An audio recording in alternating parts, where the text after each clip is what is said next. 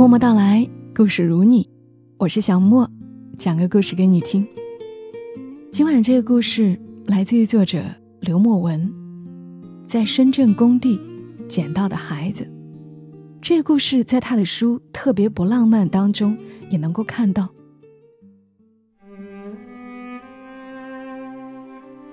深圳大多数的建筑工人都来自外地，在工地上，你任意拦下一个，问问他来自于哪里，得到的半数回答都是：“我家在哪儿？我出来打工，亲人在老家。”这样大同小异的回答。这个城市要么是离开孩子出来打工的父母，要么就是离开父母出来打工的孩子。总之，他们带着各种各样的希望和目的。来到这里，选择前义无反顾，选择后却退不了一步。四年前，我在深圳的一个建筑工地实习，地点在郊区的一片玉米地旁，设施环境不是很好，烈日暴晒之下，刚到的几个实习生都开始脱皮。那时，同来的一个哥们儿每天都要跑到我面前。问我他的纹身是不是变浅了？我说没有，哪会那么容易变浅？说完，他又在纹身处撕下一块皮，接着紧张的问：“现在呢？现在浅了吗？”早上时，我们几个实习生争先恐后的奔出彩钢的工棚，如果公厕满员了，就得多跑几百米，在一片灰茫茫的芦苇丛里解决。纹身哥虽然一身连环画，但却是个不折不扣的理科男。他按照芦苇荡的面积，给每个人规划了领地，大家都必须在自己的领地内有规划的施肥，不得觊觎他人的领土。那时，我们几个总是议论，等实习差不多结束以后，芦苇地就再无下脚之地了。晚上睡觉的时候，床很潮湿。有时候腰会受不了，这会导致睡眠质量很差。有时候还会有工人在深夜回来，有的是刚收工，有的是出去找快活了。偶尔碰到几个工友和我们搭讪聊天，也会在一起闲扯几句。一个年纪大点的工友问纹身哥大学里学的啥，纹身哥随口答说学的土木。老工友一愣。咂咂嘴问道：“土木，管风水的吗？”我们几个哭笑不得。值得庆幸的是，工地的伙食还算不错。这里的不错，并不是说它有多丰盛，而是味道可口。做饭的是兰姨，远远从背影看过去，身材和女童无异，身高只有将近一米五。瘦弱的病态让人总是担心她的健康。她黝黑的皮肤裂开一道道纹，很少笑，走路一歪一扭。传说兰姨是包工头薛老大在外面捡回来的，也有人说兰姨是薛老大的远房亲戚，因为精神方面有问题，找不到工作，只能在这里务工。按道理讲，薛老大。应该算善良，但是他也有闹埋怨的时候。他经常打发工人，只用一句话：“开发商不给我钱，我也没有办法。”有一次，我看见一个头上包着绷带的大爷追在薛老大屁股后面要钱。薛老大左拐右拐进了彩钢房，堵住门不出去。大爷没招，索性跪在地上，一下下的磕头。直到被旁边的人扶起来拉远后，薛老大才从里面走出来。他也跪在地上，用力的磕了几下，说：“还给你，还给你啦！”工地上每天都有热闹看，年纪小点的孩子跟着年纪大点的工人学喝酒、打牌、找乐子，偶尔拿年纪大的人开涮。胡小军是我们同棚住的一个小伙子。也是工地里的刺儿头，那年刚满二十岁，仗着年轻身体好，到处惹事儿，逢人便讲他爸妈给大哥盖房娶媳妇儿，一分钱也没给他留。他和父母闹了一场后，就出来自己赚钱。他白天灰头土脸的开叉车干活，晚上打扮的溜光水滑出去骗女孩子。同一个棚下的苗叔是个老实人，工资发下来就放在胸前的背心口袋里，再交到医院去。苗叔的大儿子有病住在医院，缴费窗口像一个血盆大口的怪兽。每次苗叔战战兢兢地把钱送到他的嘴边，他一小阵风就把食物吸了进去，不给人一点留恋。每个月定点的那一天。苗叔就去那里给儿子领取一些时间。有一次，工地的薪水发的迟了很久，医院收不到钱，差点把苗叔的大儿子请出医院。补交完费用后，医生催促苗叔快些给儿子做手术，否则机会不多了。出了医院，苗叔莫名的开始头晕眼花，他坐在医院的台阶上喘气。他一遍遍问自己：“机会不多了，是什么意思？”直到他呼吸越来越急促，急得哭出了声，哭尽了力气，才觉得身子缓过来一点。他站起来，慢悠悠地往外走。事情就发生在苗叔刚出医院门口。那天晚上，大家都收工后，便各自回到角色里。我们在棚子里吃花生、打牌，其他人继续干活或者出去干活。苗叔战战兢兢地在工棚门口徘徊。大家发现了他，也并未觉得奇怪。他平常也是踌躇不定的，对所有人都客气，保留最原始的谦恭，被生活打磨得又惶恐又敬畏。有人招呼着苗叔进来，他扭捏着一闪身，后面站着一个戴着眼罩的孩子，整个工棚就这样静了下来。屋里的人都望向了他，这让本来就不善于成为焦点的苗叔更加尴尬。他手足无措地摸索着。孩子是苗叔路上捡的，眼睛有问题，什么也看不见。摘下眼罩，只有空空的眼神，一点光也感觉不到，与失明无异。苗叔看他在报刊亭边上又冷又饿，便带了回来。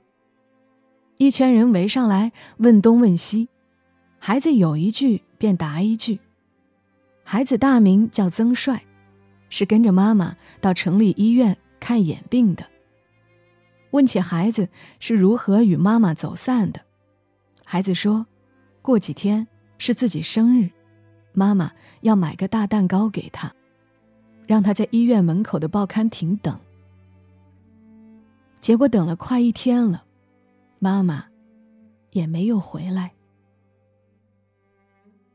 所有人啧舌着互相看，有人急着说八成是妈妈出了事儿，有人慢着说，也或许是他妈故意丢了他。”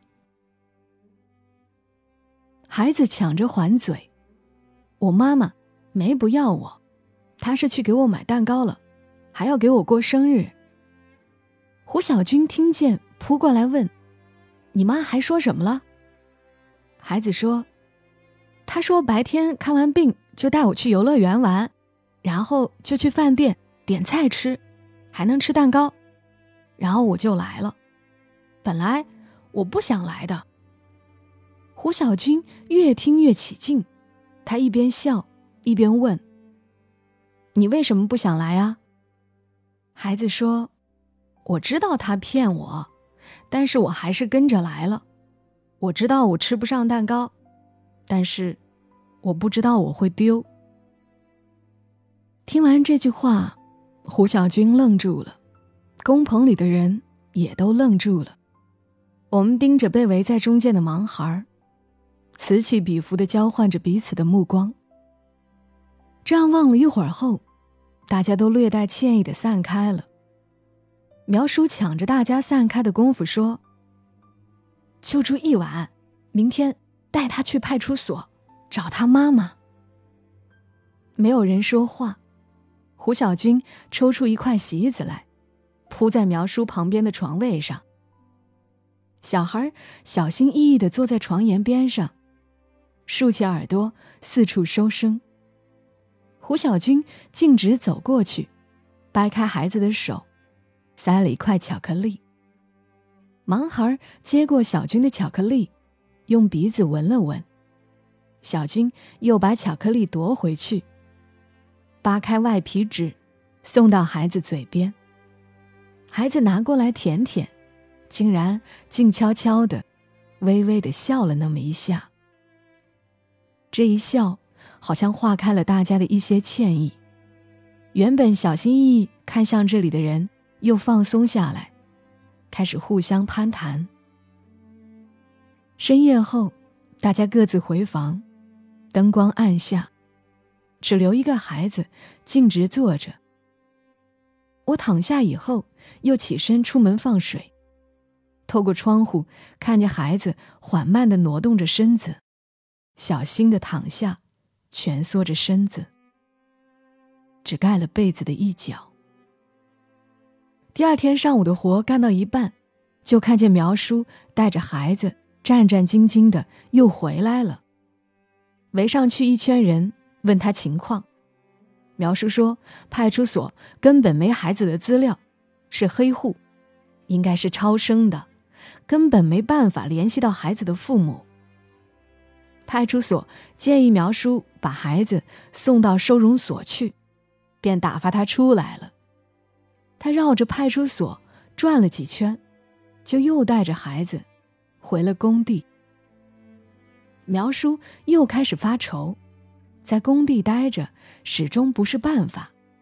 如果让薛老大知道了，肯定会把孩子赶走。他一整天都心不在焉的干活。惹得大家一直在提醒着他做工的细节。漫长的一天又结束了，人们捡起路上疲惫的自己，回到了工棚里。晚上，苗叔同村的老乡语重心长地劝他：“工地确实不是孩子应该待的地方，尽快把孩子送走吧。我们自身难保，何必搭救别人呢？”苗叔口口声声的答应了下来，却还是独自打算着，四处游走的目光出卖了他。我在一旁看着，胡小军一反常态，他低声问孩子：“饿不饿？想不想吃东西？”孩子把头埋得很深，整个身体像是落了一层霜，一动不动。随后。大家四散去了。夜里我没怎么睡，眼前总是出现那孩子低着头的样子。那沉着的安静，像是飘荡无力的浮萍，被命运捉弄后，展现出让人难过的、麻木的服从。孩子是这样，苗叔也经常这样。或许这里的人，或许我见过的许多人，他。他们，我们，都有过这样的表情。第二天一早，孩子就起不来床了，摸一下额头，烫的手一颤。我和纹身哥抱着孩子往医院走，苗叔想跟着，又不敢跟着。等到我们走出工地找车的时候，苗叔又满头大汗的跑出来跟上我们。到了医院。大夫说是普通的感冒，只是孩子体弱，需要多注意防寒，应该是晚上睡觉不注意的缘故。当然，也可能是工棚环境差的原因。我暗自想。打完针也吃了药，我们三个人前后一列回到工地。大家都想着等孩子痊愈以后再做打算吧。可是老天爷似乎总喜欢和我们开这样的玩笑。接下来的两天，阵雨连连，工地的活儿干一会儿停一会儿，孩子感冒总是反复。我和纹身哥分别带着他去了两次医院。第二次，我背着孩子从医院往回走时，在心里盘算，公安局那边还是没有孩子妈妈的消息，孩子眼睛的情况，医院也在等具体的结果，没有一样东西是我们可以真实握在手里的。想到这儿，我有些懊恼，叹了一声气。孩子听见了，从我背上抬起头来。在我耳边吹了一口气，软软的，也暖和。我笑了，他也跟着笑了。笑声停止后，安静了一会儿。他忽然问我：“感冒这次好了，还会回来吗？”我像是被什么揪住了一样，佯装镇定的答他：“应该不会回来了。”那妈妈呢？孩子又问。我顿了一下，不知道怎么答，心里有东西被提起来，许多话吐不出，也咽不下，只能装作没听清，快步的往前走。我们回去的第二天，太阳就出来了，天气格外好，阳光把工地烤得水汽四溢。薛老大在各个房间里叫人，事情一下子就败露了。在脚手架上干活的苗叔慌慌张张的顺下来，又慌慌张张的摸到工棚边上，还没等他冲进工棚解释，就看见薛老大护着孩子出来了。在众人的注视下，他把孩子带进厨房，交给了兰姨。然后就把苗叔叫到了工棚里，攀谈了起来。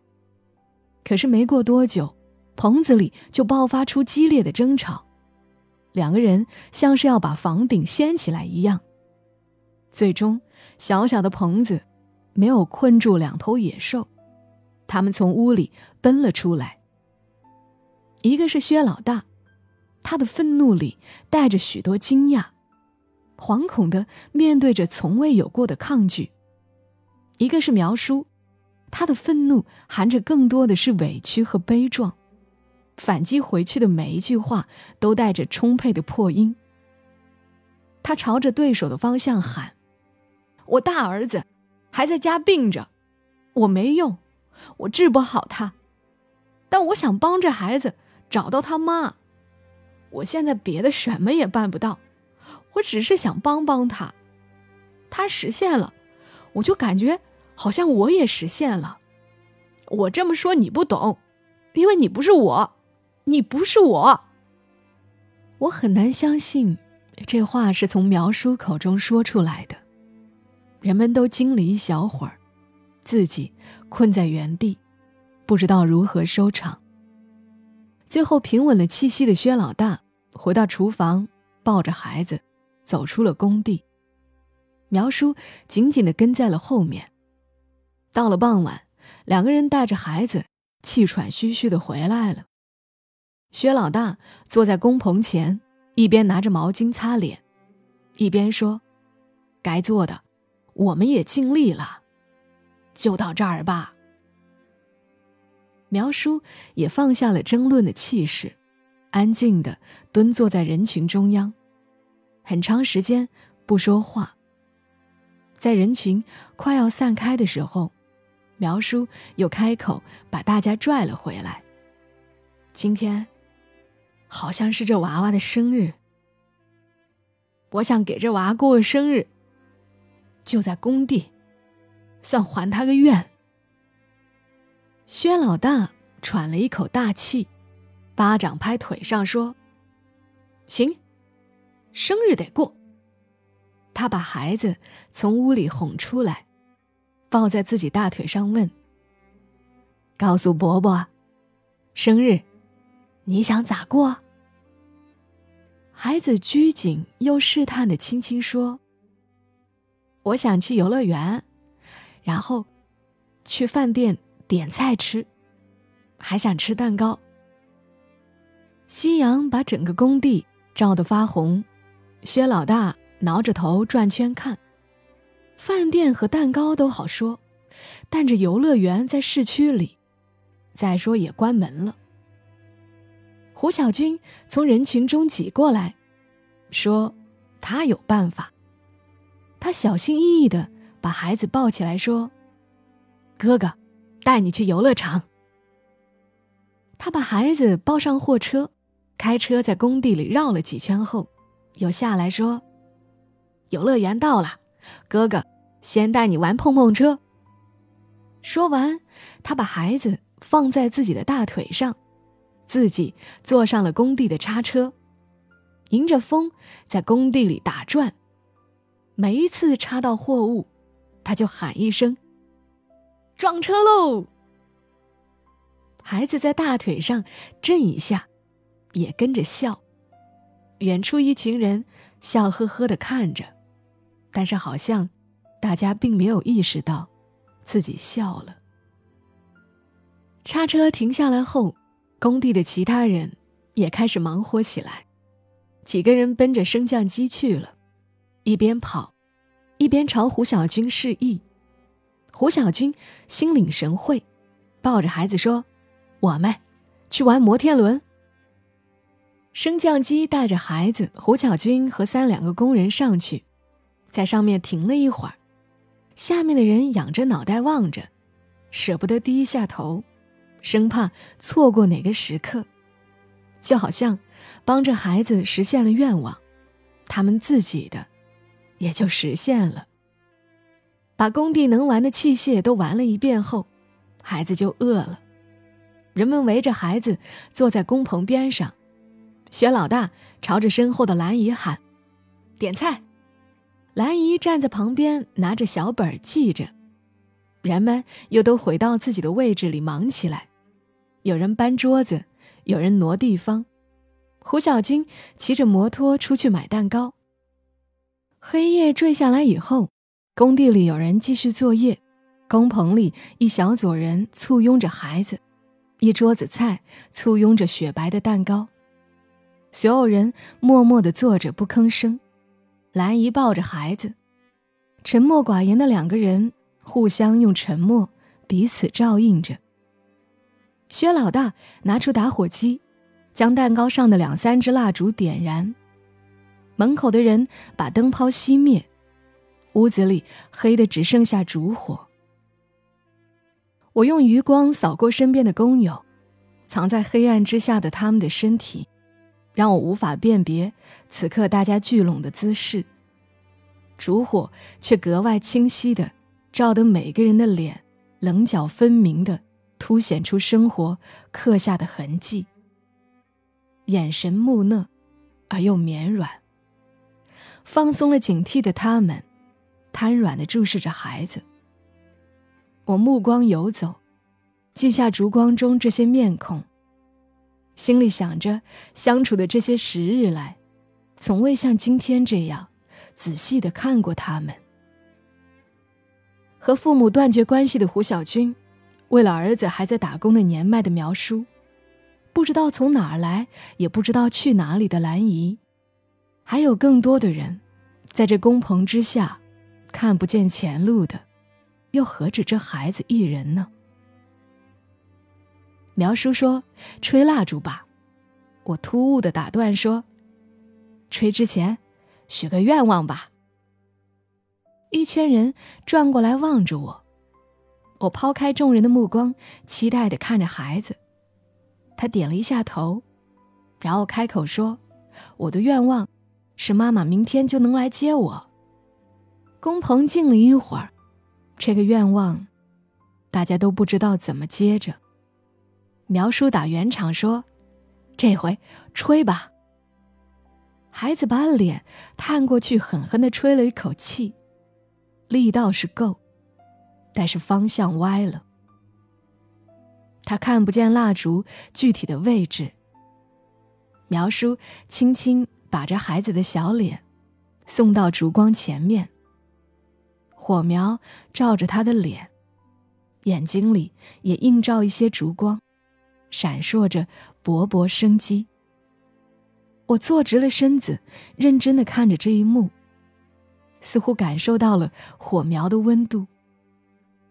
几乎在那一瞬间，这孩子笑了，比从胡小军手里接过巧克力那一刻笑得还要开心，还要好看。紧接着，他静悄悄的吸气，小小的脸微微扬起，正要行使扑灭火苗的权利时，窗外忽然刮进来一阵风，将蜡烛全都灭掉了。一瞬间，所有的气氛都被黑暗吸纳进去了。这突如其来的一幕，把我们的惊讶吞噬掉了。孩子眼里的光也熄灭。我只能透过微弱的月光，看见他微微扭转着脑袋，来探查身边的变化。没有人说话，这样的尴尬持续了一小会儿。我听见，在胡小军方向的黑暗里，传了一个男人的啜泣声。我从工棚里走出来，远处的高楼，隐隐绰绰。一盏盏家灯没有规律的排布着，风吹起一片尘土。尘埃中，我好像又看见大家的脸，身体再一次融于黑暗之中。面朝着万家灯火，遥遥眺望着，望着他们亲手建造的这些并不属于他们的生活。不知道走了多久，我回过头，再看那个棚子。却怎么也不敢再走回去。我责怪自己，早就应该猜到。那应该是孩子第一次过生日。我早该告诉他，愿望是不能说出来的，否则就不一定灵验了。